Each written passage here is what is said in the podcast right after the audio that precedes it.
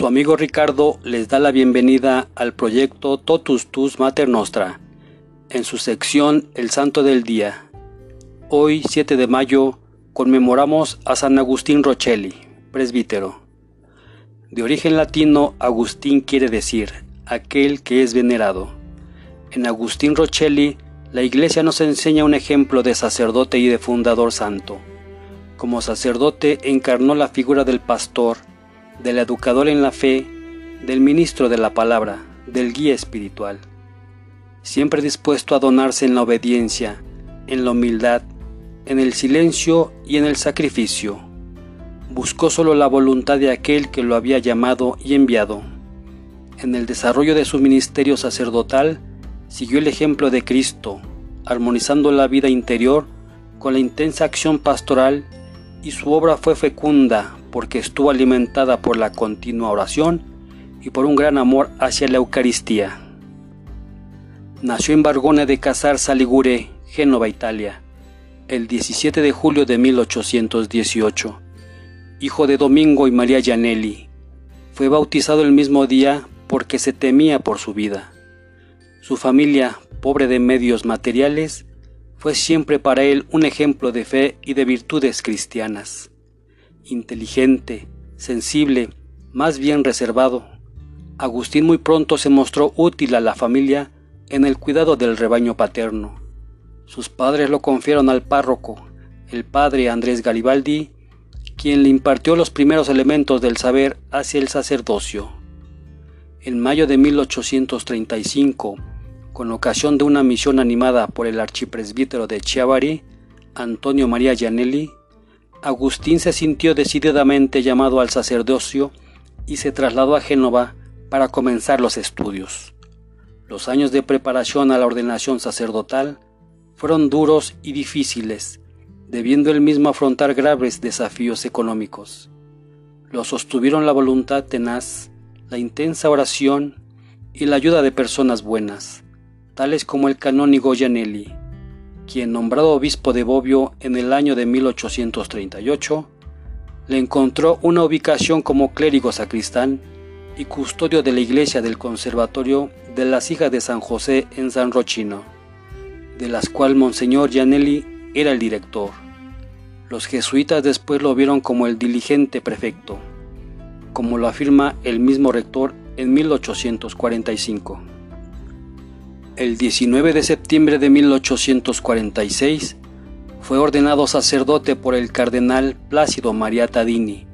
y fue destinado inmediatamente al populoso barrio de San Martín de Albaro, donde con el Espíritu de Cristo Pastor y con la administración de todos los sacramentos, inició su humilde servicio en la obra de santificación, dedicándose con esmero, caridad y con el ejemplo al crecimiento espiritual del cuerpo de Cristo en el confesionario adquirió un conocimiento concreto de la triste realidad y de los peligros en los que se encontraba tantas jóvenes que por motivos de trabajo se trasladaban a la ciudad convirtiéndose en fácil presa para los deshonestos.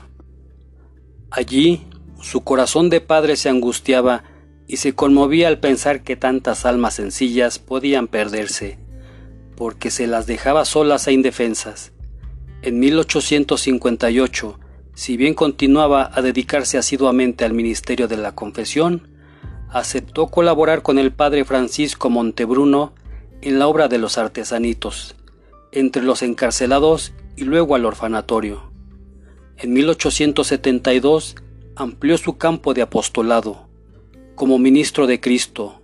tomado entre los hombres y constituido en favor de los hombres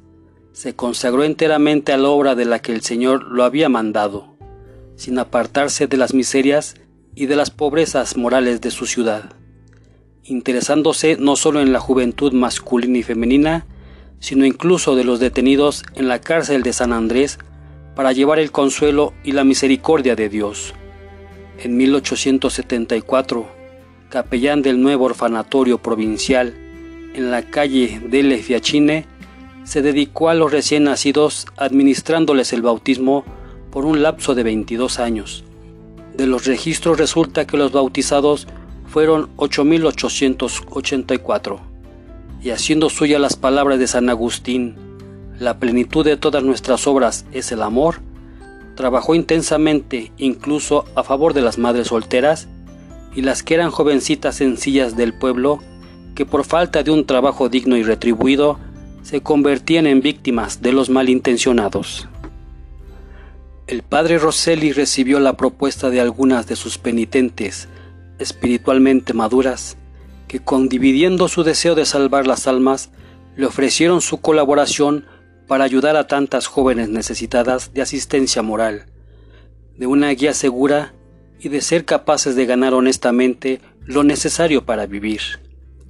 En estas sedes las jóvenes recibían una instrucción moral y religiosa, junto a una sólida formación humana y cristiana, en forma tal que las preparaba para prevenir o para defenderse de los peligros de la ciudad, y al mismo tiempo las capacitaba profesionalmente. La tímida idea de dar vida a una congregación religiosa fue estimulada por Monseñor Salvador Moñasco y por las colaboradoras del padre Rosselli, las maestras de las casas taller, las que estaban convencidas que la consagración a Cristo y el empeño de santificación en la vida comunitaria son la fuerza del apostolado. El padre Agustín interpeló incluso al Papa Pío IX y después de haber recibido la respuesta Dios te bendiga a ti y a tu buena obra, se sometió totalmente a la voluntad de Dios y el 15 de octubre de 1876 realizó su sueño y el 22 del mismo mes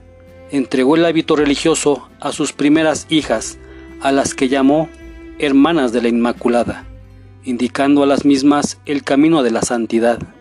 señalado particularmente por las virtudes propias de quien es el modelo de la vida consagrada. Después de las primeras horas inciertas, su obra se consolidó y se dilató más allá de los confines de Génova y de Italia. La existencia del pobre sacerdote concluyó el 7 de mayo del año 1902. También hoy recordamos a San Antonio de Kiev, San Benedicto II, San Cenérico, Santa Domitila, San Flavio de Nicomedia, San Juan de Berbeli, Santa Rosa Berini, Beato Alberto de Bérgamo, Beata Gisela de Niedenburg, Beata María de San José Alvarado.